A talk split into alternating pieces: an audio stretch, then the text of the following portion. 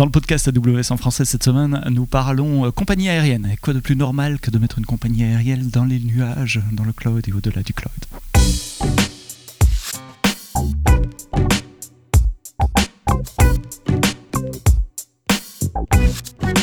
Bonjour, bienvenue. Merci d'être là comme tous les vendredis matins dans le podcast euh, AWS en français. Une semaine sur deux, vous savez, euh, j'accueille un ou plusieurs invités, des clients, des partenaires AWS qui ont fait le choix du cloud euh, pour nous expliquer leur parcours, leur réflexion, leur expérience et partager avec nous et avec vous surtout leur expérience de migration ou d'installation dans le cloud. Et cette semaine, j'ai le plaisir d'être avec Noëlla Abitbol qui est DSI de Air Caraïbes et Jean-Michel Pater qui est RSSI responsable de la sécurité Caraïbes. Madame, messieurs, merci d'être euh, là, de la sécurité informatique d'Air Caraïbes. Euh, nous enregistrons pour la petite histoire ce podcast à Fort-de-France, en Martinique, où il y a quelque temps, AWS a donné une conférence et euh, vous avez témoigné gentiment sur scène hier devant, devant les clients. Air Caraïbes, je l'ai dit, c'est une compagnie aérienne, donc on, sait, on connaît un peu la réponse, mais, mais c'est quoi Air Caraïbes en chiffres et en histoire? Alors, merci beaucoup pour l'invitation. Air Caraïbes, euh, c'est une jolie histoire qui a démarré il y a, déjà 22 ans, en 2000. 22 ans déjà, en, en 2000, avec euh, la fusion euh, de plusieurs petites compagnies régionales, Air Guadeloupe, Air Martinique, Air Saint-Martin, Air Saint-Barth, et surtout l'histoire d'une histoire très familiale, avec Monsieur Jean-Paul Dubreuil, qui a eu l'idée de faire la fusion de toutes ces compagnies et de créer une compagnie qui s'appelait Air Caraïbes. Alors, Monsieur Jean-Paul Dubreuil est le patron euh, d'un groupe vendéen qui s'appelle le groupe Dubreuil. Et aujourd'hui, euh, ce qu'on peut vous dire, c'est que Air Caraïbes fait partie euh, des, des des sociétés, du groupe Dubreuil et pas qu'une seule compagnie aérienne. En tout cas, on a plusieurs compagnies, plusieurs entreprises qui sont euh, associées à ce pôle aérien. On a Air Caraïbes qui est très connu, mais aussi French Bee qui a commencé euh, en 2016. Euh, on s'est aussi lancé sur une société spécialisée dans le, la commercialisation des soutes en termes de cargo qui s'appelle Highline Cargo. enfin bref, on a plusieurs petites sociétés dans le secteur et aujourd'hui, on est très content de, de, de, de l'histoire de toutes ces, de toutes ces mhm. entreprises. Mais le, groupe Dubreuil ne fait pas que le transport aérien, ils ont d'autres activités à côté, c'est un conglomérat familial de, d'entreprises euh, dont le transport aérien est un des volets. Tout à fait. Vous avez bien compris. Et, en 2021, le pôle aérien représentait 22% du chiffre d'affaires ah de ce groupe. Gros pilier du, groupe. Hein. Un gros pilier du groupe qui pèse, qui pesait en tout cas en 2021 2,1 milliards d'euros. D'accord. Voilà, en chiffre d'affaires. Alors, j'ai jamais tourné une compagnie aérienne. Vous, vous travaillez au quotidien. C'est quoi les challenges informatiques euh, du métier de, de, transporteur aérien, que ce soit pour les personnes ou pour le fret? Alors, je, pense que les challenges de l'IT tout court euh, sont les mêmes un mhm. peu partout, à savoir qu'en face, on a des métiers qui ont des besoins immédiats. tout c'est pour mhm. tout de suite, pour ne pas dire avant-hier, et euh, que ça fonctionne euh, sans très très bien. Donc c'est les métiers qui viennent, j'ai une nouvelle idée d'application, de fonctionnalité. Sorte d'une réunion, je veux un mhm. truc, et c'est pour avant-hier. D'accord. Donc vous avez besoin d'agilité. on a besoin d'agilité, on a besoin de performance, on a besoin de, de disponibilité euh, en tout temps, mhm. partout, euh, et même quelquefois dans les airs. Et vous faites beaucoup de développement vous-même ou c'est plutôt des packages qui sont achetés et donc un métier d'intégration de package Alors, on a une organisation côté IT qui est très, euh, très spéciale quand on se, mhm. quand, quand, on se compare à d'autres compagnies du, d'autres mastodontes. On n'a pas d'armée de développement chez nous en interne. On est plutôt dans une organisation avec plutôt des chefs d'orchestre euh, d'un point de vue applicatif. Donc, on a des chefs de projet qui managent un écosystème d'applications avec différents partenaires d'ailleurs euh, euh, qui nous accompagnent dans notre expérience. J'essaie de comprendre le, métier en termes d'informatique, le type d'application. Alors, il y a les choses que nous, qui voyageons, on voit. On achète nos tickets, on fait notre check-in, check-out, euh, l'enregistrement des bagages, peut-être, probablement. En tout cas, euh, quelles sont les autres applications? Il y a certainement toute la partie interne, évidemment, de, de, comptabilité, de, de ressources humaines, que, toute entreprise doit avoir. Il y a, quelles sont les autres choses que j'ai oubliées? Alors, euh, en fait, on, peut catégoriser nos, nos métiers IT. Mhm. déjà, le commercial qui prend beaucoup de place, puisque mhm. notre objectif, c'est quand même de vendre des billets d'avion. Mhm. c'est le cœur de métier. Donc deux gros pôles, euh, le commercial et les opérations aériennes. Puisque notre métier, c'est de faire voler des avions avec des gens à bord. ça veut dire aussi les, plannings des, pilotes. Les plannings des pilotes, des personnels navigants. Quoi, quoi, quand, où, les avions, préparer le programme mhm. qui va bien. Euh, ça va vraiment de, de, de l'inventaire de toutes les ressources qu'on doit disposer pour euh, réaliser nos vols commerciaux, donc les avions, le personnel navigant. Euh, les nombres de sièges, bien évidemment. Pardon, les sièges, oui, les sièges, les vols, les dates, origine, destination, bref, tout ce petit package, tout le, tout le squelette qui permettra, euh, en tant que client, de simplement le jour J prendre son avion et aller à destination, puisque c'est ça, c'est ça le contrat, c'est parti d'un point A à un point B. Et d'y arriver à l'heure et de pas trop se poser la question comment ça marche derrière, Exactement. Bon. Et, je reviens à ma question développement, ça fait quel pourcentage de, de package intégré versus du développement vraiment fait maison, euh, enfin fait maison, enfin ou délégué à des, à des prestataires Alors aujourd'hui, on a, on a très très peu de spécifiques. Euh, quand on regarde notre écosystème applicatif, on est en dessous de 5% d'applications purement euh, euh, créées que pour nous avec des spécificités qui concernent que Car Caraïbes mhm. ou que Frenchby par exemple. en revanche, il est vrai qu'on prend souvent des, logiciels sur étagère mhm. et qu'on vient customiser avec nos besoins spécifiques. Mais on, du développement spécifique pur, il n'y en a pas. Alors, si vous êtes ici dans une conférence AWS, c'est parce que vous avez fait le choix du cloud. Pourquoi? Qu'est-ce que le cloud vous apporte dans ces contraintes que, que vous avez expliquées avant? Alors, aujourd'hui, notre choix avec, euh, avec AWS sur le cloud euh, s'inscrit en tout cas euh, dans la continuité de ce qu'on avait prévu il y a déjà plus de six ans, à savoir, en tout cas, avant Covid, on avait prévu en 2022 d'être 100% cloud, qu'on n'ait plus mhm. rien on-premise à la maison. Pour quelle raison? Pour quelle raison Tout simplement parce que, en termes, pour des questions de coût, déjà. Mhm. Euh, aujourd'hui, le matériel euh, euh, en primaire, il faut le, le, maintenir, il faut aussi le renouveler, donc investir énormément, sachant que dans tous les cas, on est aussi sur des technologies qui évoluent très très vite, qui nous demandent d'être tout le temps dans la veille. et, d'être réactif aux besoins et d'être très très réactif exactement sachant comme je le disais tout à l'heure qu'on n'était pas forcément une armée je vous ai parlé tout à l'heure des chefs de projet des chefs d'orchestre mais d'un point de vue infrastructure système et réseau et, et support utilisateur on est très très petit. Mhm. Donc vous préférez vous concentrer sur votre cœur de métier plutôt que euh, d'installer des serveurs et des réseaux, etc. Donc ça c'était le principal facteur de décision, réduction des coûts. Euh, et centrage sur le cœur du métier. C'est pour ça que vous avez choisi le, cloud C'est pour ça qu'on a choisi le, le, cloud. Et pourquoi on a choisi AWS Parce qu'on partait sur... En tout cas, ce qui nous a plu, c'est que dans l'ADN, on est sur euh, quelque chose de, totalement innovant. On, on, va partir sur des solutions qui, finalement, sont des, des pour, pardon, qui vont développer des compétences qui sont complètement nouvelles, euh, puisque c'est justement toute la promesse d'AWS, c'est de nous proposer des services et des applications qui, où on parle, peut-être dans six mois n'existent même pas encore. Et c'est là toute la promesse. Et donc, euh, l'idée, c'est que justement, tout le temps que passaient euh, nos ressources qui travaillaient sur les... À faire de la veille. À faire, de, la veille, et même on n'avait pas toujours le temps, et ça, c'est pas très bien, parce que du coup, il nous arrivait de ne pas forcément être en pleine conformité de ce qu'il faut faire, mais il faut pas le dire forcément à tout le monde. de ce qu'il faut faire. Euh, on se mettait quelquefois à risque, ce qui n'est pas bien. Et, euh, aujourd'hui, ben, tout ce temps-là, euh, qui, qui était consacré justement à, faire de, la mise à jour, de la veille, etc. C'est un temps qui va être largement réduit, puisqu'on va faire confiance à AWS sur l'automatisation, typiquement. c'est qui va être réduit, certes, mais en tout cas pour des choses à plus forte valeur ajoutée. J'adore ce message. Réduire le temps, euh, en, anglais, il y a Werner, notre CTO, qui dit toujours le undifferentiated heavy lifting, les choses que tout le monde doit faire à la plomberie, et dégager du temps. Ça ne veut pas dire avoir moins de gens. Au contraire, c'est utiliser les gens pour faire des choses à plus forte valeur ajoutée. Souvent, les gens se trompent. Ils disent oui, mhm. vous remplacez les machines par euh, les hommes par des machines, Vous, vous tuez les emplois, mais pas du tout. Mhm. Euh, le, travail se transforme. Mhm. À plus haute valeur ajoutée. Exactement. Qu'est-ce qui tourne sur AWS aujourd'hui? Vous n'êtes pas à 100% euh, encore? Où, vous en êtes dans, dans, dans l'immigration et comment ça s'est passé? Alors, on n'est pas encore à 100%, c'est sûr. Par contre, dans, dans le plan de, migration qu'on a pu établir.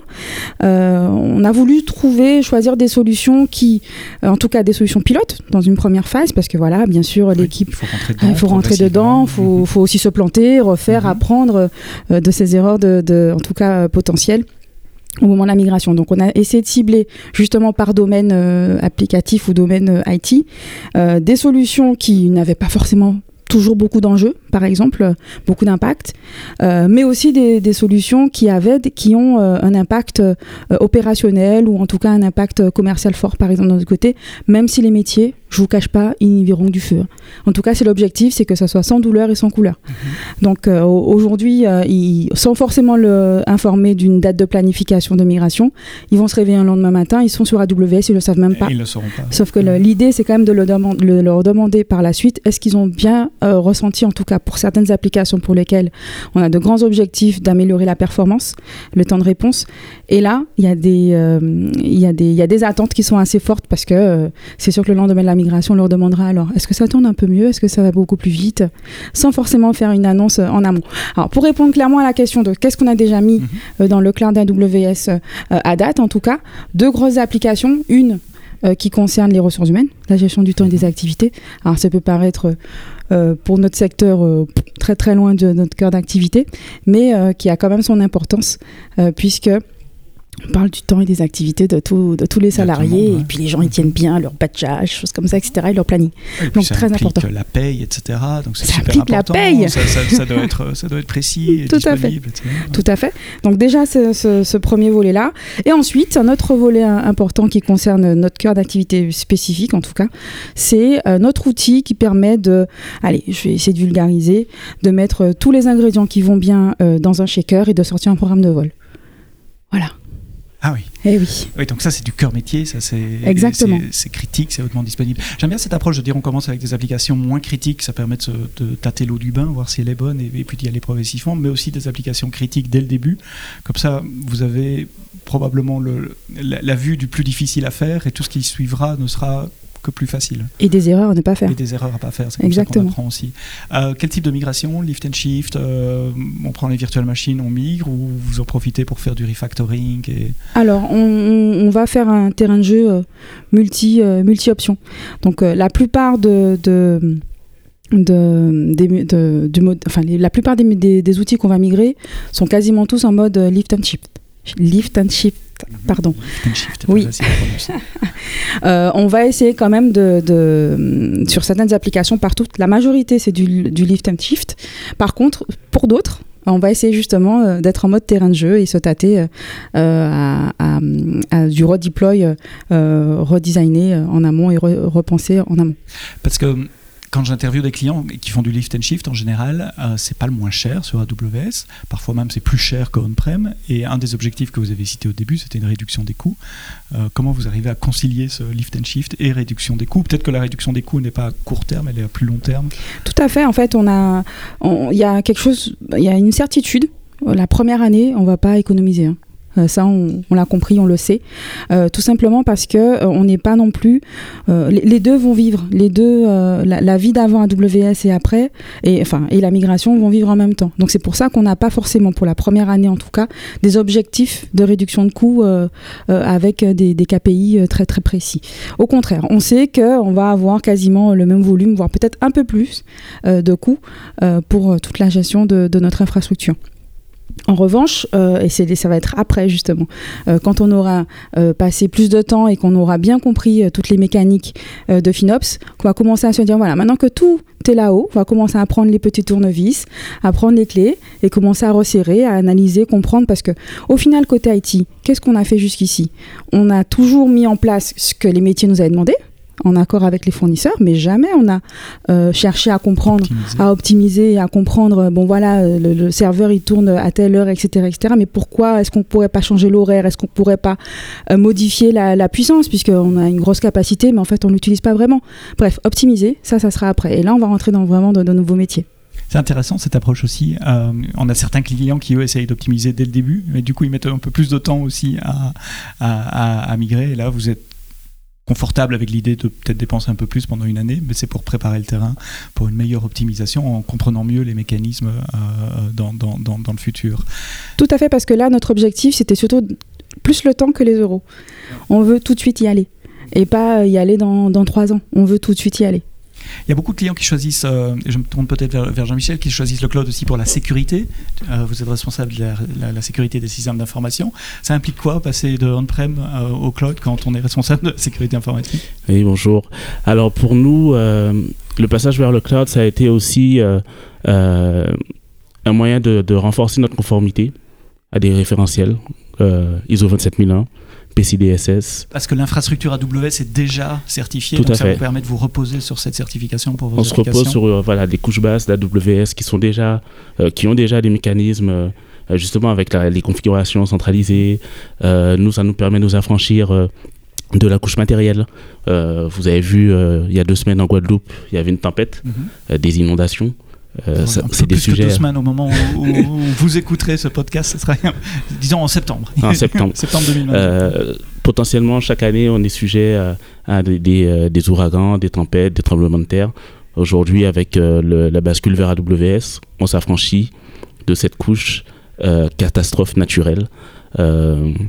Et on sait euh, qu'on peut basculer aussi très rapidement avec les mécanismes de région, de multi-ESI euh, sur des régions distantes et donc améliorer notre plan de continuité d'activité, améliorer notre plan de reprise d'activité.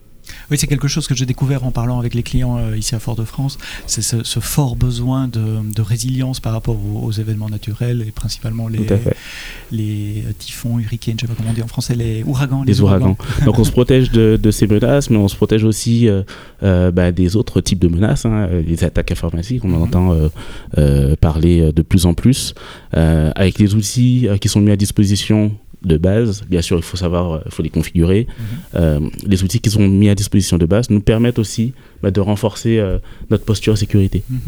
Comment ça s'est passé la formation Question à tous les deux, je sais pas, bah, Jean-Michel, puisque tu as le micro, tu veux continuer. Donc- Parce que qui vous a accompagné Comment vous êtes formé sur AWS Alors, notre approche, même si on, on- on a décidé au, au départ de, de faire du lift and shift avec VMware, notre approche a été aussi de tout de suite euh, se former au cloud natif. Euh, on a été accompagné par AWS, hein, par les formations, euh, par les formateurs internes, mais aussi euh, par euh, le partenaire Revolve, euh, qui nous a aussi euh, dès le départ proposé des, euh, formations sur les méthodes de migration, euh, les composants euh, d'AWS, euh, l'infrastructure as code euh, avec Terraform. D'ailleurs, Vous avez choisi euh, Terraform. tout à fait. Oui. Donc euh, aujourd'hui, on a une chaîne CI/CD qui est quasiment complète. Il nous manque à mettre en place des workflows de, de validation. euh, CI/CD pour l'infrastructure elle-même Pour l'infrastructure elle-même. Donc vous déployez automatiquement l'infrastructure sur base des templates Terraform. Et s'il change, euh, ça recrée une nouvelle infrastructure avec Voilà, les- donc on, on a une facilité du coup avec le code Terraform pour le déploiement euh, de, euh, ben, des, des infrastructures euh, et en cas justement de reprise d'activité, pouvoir déployer rapidement dans une autre région, euh, comme on l'a fait précédemment avec, euh, avec le code qu'on a mis en place. Mhm. Pour le moment, vous tournez sur une région ou Pour l'instant, on est sur une région Ouais. Et on prépare euh, déjà euh, la, la région de disaster recovery. D'accord. Donc en fait, on est sur la région, euh, on est sur la région de Paris et euh, on a Francfort en, en PA. Ouais. Vois Noëlla qui fait signe ça coûte cher du multi-région. Et probablement, Alors- vous n'en avez pas besoin. Pas besoin. Il y a moyen d'avoir Oui et non, parce que d'excellents niveaux de disponibilité sur une seule région. Mais Tout à fait. Non, non, je disais oui et non, parce que la, la région, est- elle est disponible, euh, mais on n'a pas d'instance qui tourne à Francfort, du coup, on, on maîtrise les coûts aussi euh, à ce niveau-là. Euh, on n'est pas sur de l'actif-actif, où on va avoir les, euh, les ressources qui sont à la fois up à Paris et up à, à Francfort, mais vous pouvez recréer l'infrastructure très rapidement, rapidement l'infrastructure. grâce à l'infrastructure. Voilà, on a mis en place toute euh, l'infrastructure qu'il faut pour euh, les adressages réseau, euh, euh, les configs de, de pare-feu, de routeurs, de MPLS, tout est en place. Maintenant, il y a juste les- les- les- la partie compute en fait qui n'est pas activée. Et vous testez ça combien de fois Comment Alors, tester ça combien de fois On l'a pas encore fait. hein, on est en pleine en- migration. En. On est en pleine migration, mais oui, euh, il y, a, il y a un plan de test qui va être euh, au, moins, au moins une fois par an. On va devoir tester euh, la, la bascule euh, sur, euh, sur une autre région.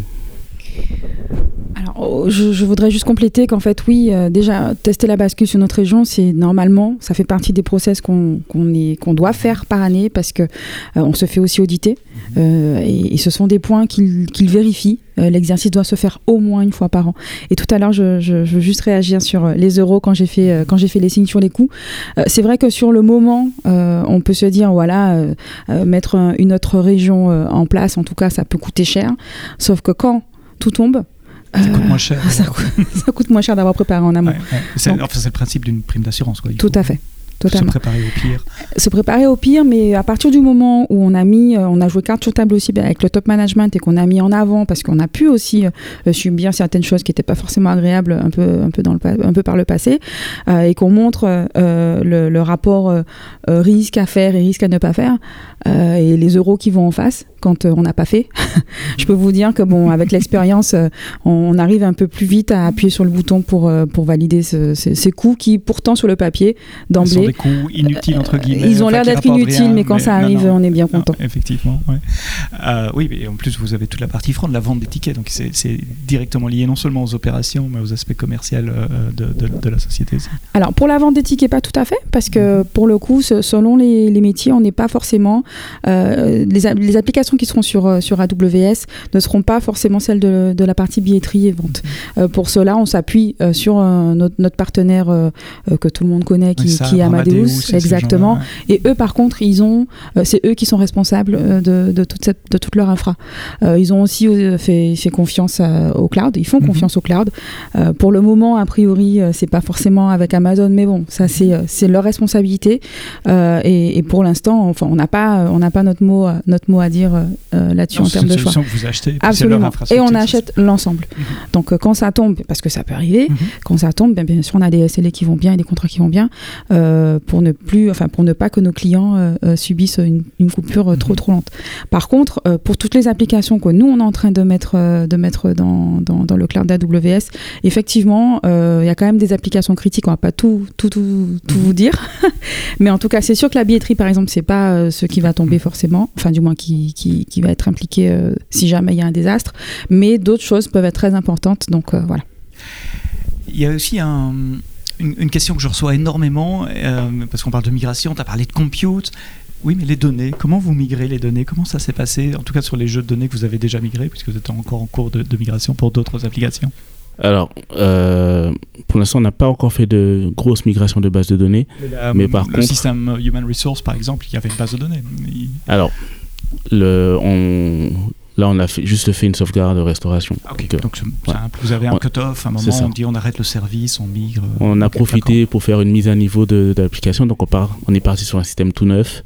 Euh, donc voilà, on a eu une coupure à un instant T et rebascule euh, ben, le, lendemain, je crois, le temps de l'installation, euh, de paramétrage par le partenaire. Par contre, ce qu'on a prévu euh, pour euh, l'immigration de données, c'est bien sûr d'utiliser les, outils qui sont mis à disposition par AWS. Mhm, par exemple, euh, Database Migration Service, tout à fait. DMS. DMS, on l'a vu dans le cadre de, du roadshow SCT pour pouvoir vérifier les configurations, la conformité entre les différentes bases de données.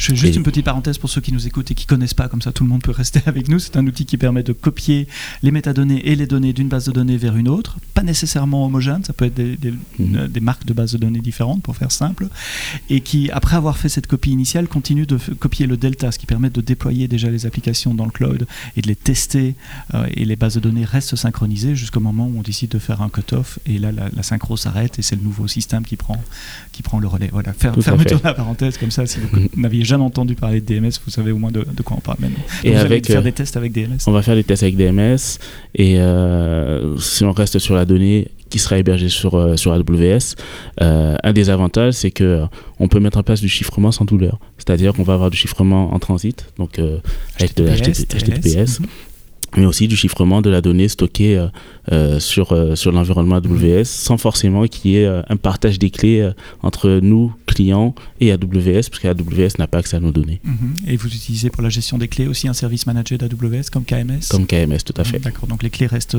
en sécurité dans le service KMS qui est conçu pour ne pas pouvoir extraire les clés. On utilise des hardware security modules en dessous, et ces clés sont utilisées pour encoder les données adresses. Donc c'est euh, transparent pour les applications. transparent pour les applications et pour les, utilisateurs. applications. Et vous pouvez auditer l'usage des clés aussi, savoir, puisque tout passe par des API, savoir qui, quel, qui au sens large, quel système a accédé aux clés. Voilà, j'explique tout ça aussi pour que ceux qui nous écoutent, qui sont moins familiers, puissent, euh, puissent euh, suivre. Et ça, c'est lié par, pour les besoins de compliance aussi. Je suppose que ce sont, ce sont des checkbox dans, dans, les audits. Pour les sujets de compliance, tout à fait, notamment RGPD. Hein. Mhm. On sait qu'une donnée personnelle, à partir du moment où elle est chiffrée, ce n'est plus une donnée personnelle, mhm. puisqu'elle n'est pas lisible, elle n'est pas intelligible. Mhm. Donc, euh, chiffrer l'ensemble euh, de, euh, des services, enfin des, des outils qu'on va mettre en place sur AWS, c'est un de nos prérequis aussi.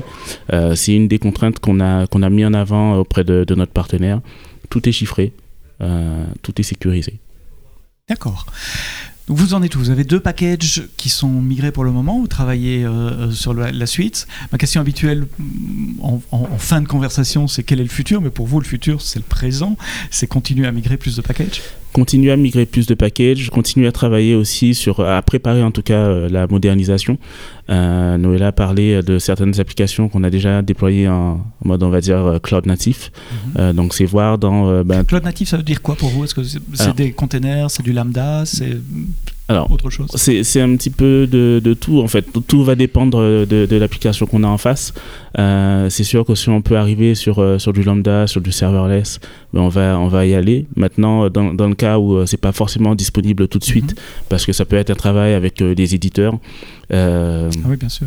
Donc du coup, là, on part sur, sur des, des EC2, hein, sur des machines virtuelles, qu'elles soient Windows ou Linux, en fonction de, de l'application. Il y a déjà des premiers bénéfices que vous pouvez observer des, des, packages qui ont été migrés en termes de disponibilité, pas de coût, on a bien compris que ce n'était pas l'objectif maintenant, de performance alors, est-ce qu'on peut vraiment le mesurer euh, aujourd'hui sur, mais on peut le faire sur une application. Mhm. Alors, on sait que la migration s'est passée sans douleur. Euh, les utilisateurs euh, aujourd'hui, alors je sais pas s'ils si, ont justement mentionné une amélioration des perfos, euh, mhm. Pas sûr pour l'instant. On n'a pas suffisamment de recul euh, pour l'instant pour, euh, pour le dire. Mais en tout cas, sûr, pas de régression, pas de latence. Mhm. Latence, c'est un point que j'ai oublié de parler parce que c'est un truc qui m'a marqué ici aussi. Ça revient dans toutes les conversations qu'on a avec des clients.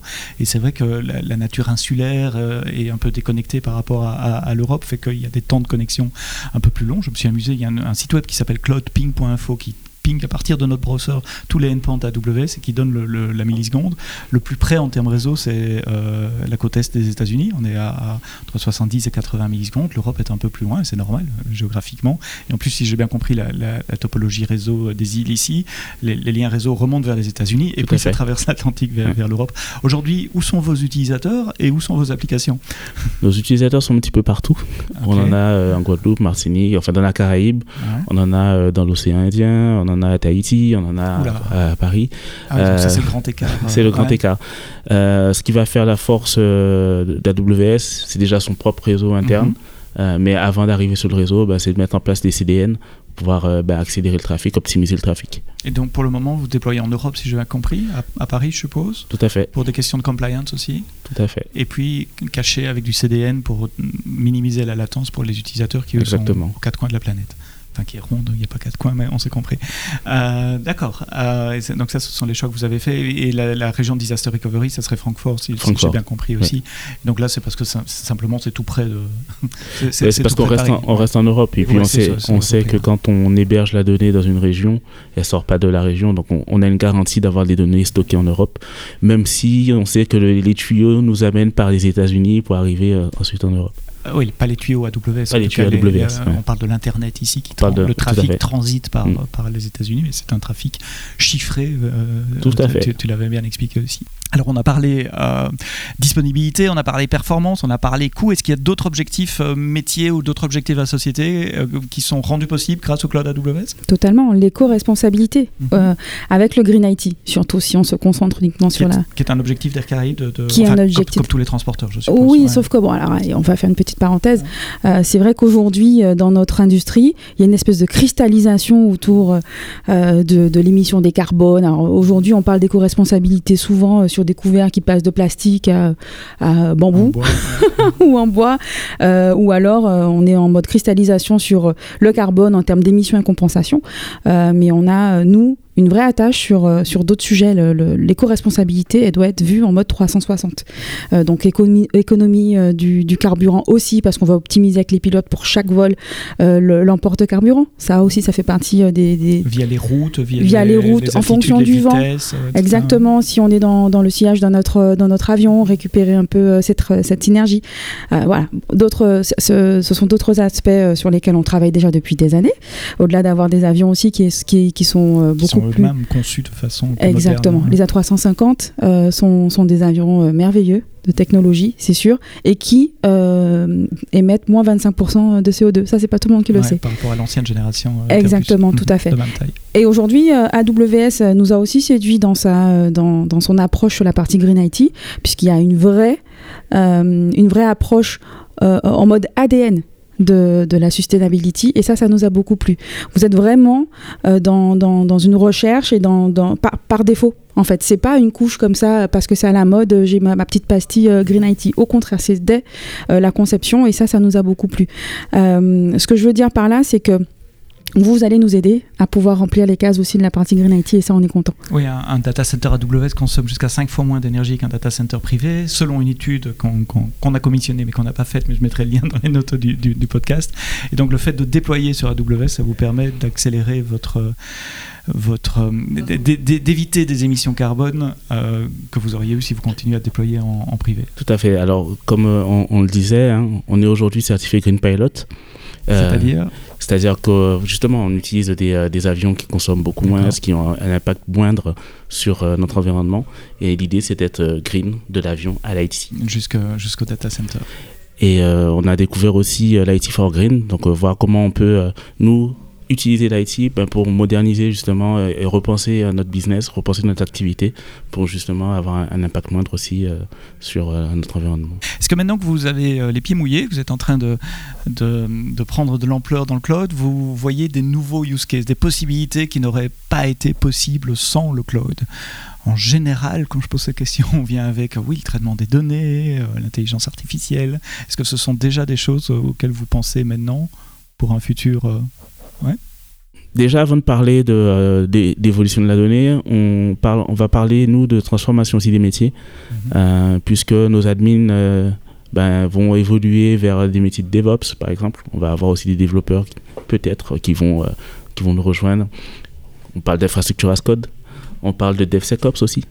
Pour le développement sécurisé. Et donc ça, c'est une nouvelle manière de gérer l'infrastructure informatique, plus efficace, plus automatisée. En incluant, de, on va dire by design, la sécurité aussi qui sont, qui sont rendus possibles par la nature, euh, euh, par les API du cloud, par le fait que tout est automatisable, y compris la sécurité. Exactement. Donc, euh, deux métiers, DevSecOps, DevOps, mais aussi FinOps, pour la, la, la, maîtrise des coûts qu'on va suivre au millimètre en ajoutant des, des tags, hein, des étiquettes des sur. Tags, des métriques. Exactement. Rendre les coûts visibles aux, différentes équipes pour les conscientiser sur leur choix. Peut-être mettre en place des, des, barrières de sécurité aussi pour éviter. Euh, voilà, donc toujours, toujours de la mhm. surveillance, du monitoring. Euh, avec euh, les outils qui sont disponibles mhm. nativement.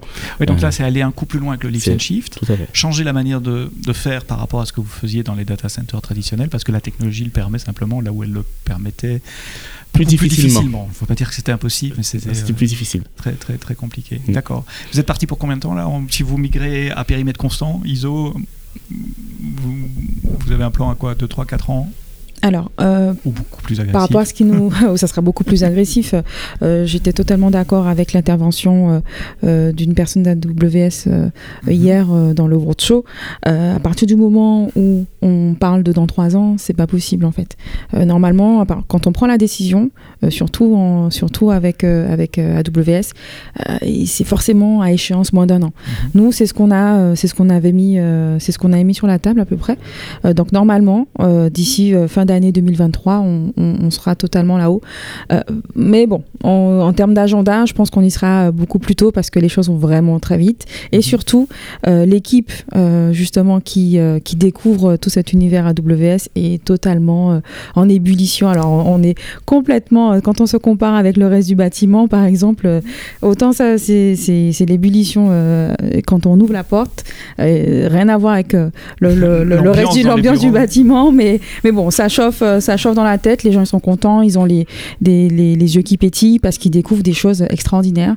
Et euh, ça fait un super, super terrain de jeu. Euh, on espère en tout cas euh, attirer peut-être des talents euh, parce qu'on n'est pas euh, on pas très nombreux encore. Pour l'instant dans la zone Caraïbe à, emboîter le pas avec AWS donc en tout cas peut-être qu'on pourra attirer de nouveaux de nouveaux talents. Et comme je disais tout à l'heure on n'a pas de développeurs en interne mais ça c'était l'organisation d'avant. Avec ce qu'on est en train de, de, mettre en place on est en train aussi de réfléchir à potentiellement faire bouger notre, notre, notre organisation tout simplement. J'aime bien entendre ce message et ça rejoint ce que Stéphane Adinger notre le CTO d'AWS France répète assez souvent je crois qu'il avait fait un, thème de, clôture de keynote dans Summit Paris il y a quelques années. Son titre, c'était Les équipes s'éclatent dans le cloud. Il y a un aspect motivationnel pour les gens de travailler sur des technologies plus modernes. Euh, enfin, c'est pas que le data center, c'est pas moderne, mais euh, plus, plus, plus, oui, plus moderne, plus souple, plus agile, qui motive les gens et qui facilite le recrutement, qui facilite la rétention aussi. Euh, totalement. qui débloque la créativité. Totalement. Et même pour, pour, pour partager l'anecdote, oh, bon, bien sûr, on ne pouvait pas non plus permettre d'avoir tout toutes les ressources système et réseau en train de travailler sur cette migration, puisqu'il y a l'existant qu'il faut maintenir. Encore, Exactement. Et, et, du coup, on a décidé de faire un petit noyau. Et sauf que le petit noyau qui est en train de s'éclater, les autres les regardent s'éclater. Donc ils ont hâte de participer et de commencer à travailler avec eux, parce que bon, on s'est dit que voilà, le petit noyau allait commencer à faire la migration, prenait de l'expérience, et ensuite on allait faire justement du, du lift and shift, mais sur les ressources mhm. en termes de compétences pour le reste de l'équipe. C'est une belle conclusion pour cette conversation. Merci Noëlla, merci Jean-Michel d'avoir partagé l'aventure, le début d'aventure en tout cas d'Air Caraïbes dans le cloud. Tu veux rajouter quelque chose? Oui, en fait, avec tout ce qu'on a vécu en fait ces, ces, derniers jours, ces dernières semaines avec AWS, on s'est rendu compte d'une chose et c'est devenu un petit slogan euh, de la du roadshow. C'est on a une question, on a une problématique, on appelle AWS et on a une solution, mhm. on a des services. Euh, on, on est là pour aider euh, nos, clients. Enfin, je dis on, c'est surtout mes collègues, les account managers, les, les, solution architectes qui, qui vous aident. Et puis vous avez un, un, partenaire également qui, qui, qui, vous aide dans, dans, cette migration. Allez, si je peux me permettre un dernier petit mot totalement en phase avec l'industrie. PNC aux portes, armement des toboggans, vérification de la porte opposée. C'est parti pour le cloud. Noël Habitbol, RSSI d'Air Caraïbes, Jean-Michel Pater, RSSI, responsable de la sécurité informatique d'Air Caraïbes. Merci. Merci à vous d'avoir écouté ce podcast AWS en français jusqu'au bout. Rendez-vous vendredi pour un prochain podcast. Et d'ici là, quoi que vous codiez, codez-le bien.